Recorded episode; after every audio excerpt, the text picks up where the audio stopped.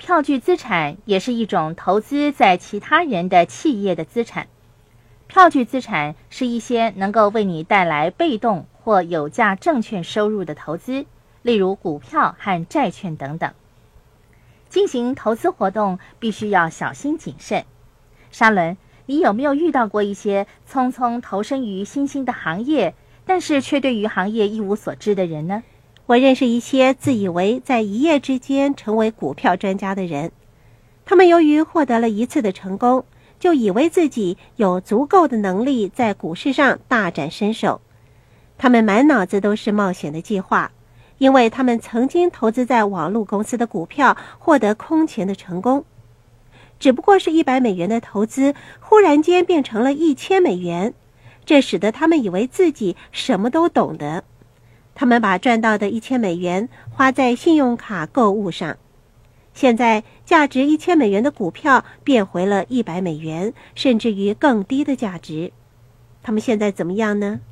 他们现在拥有的是价值一百美元的股票和一千美元的负债。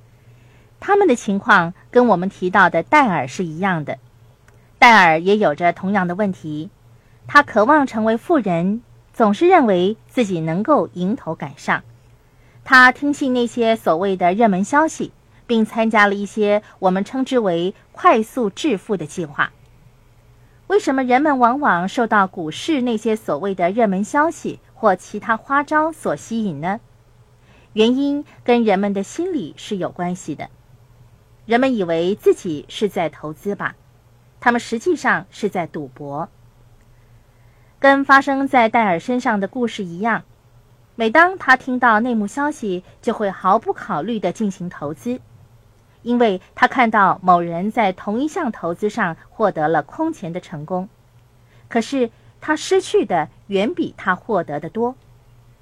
他从来没有看到这一点，因为他被心理的因素深深地牵引着。我说这个故事的原因是由于这样的情况实在是屡见不鲜。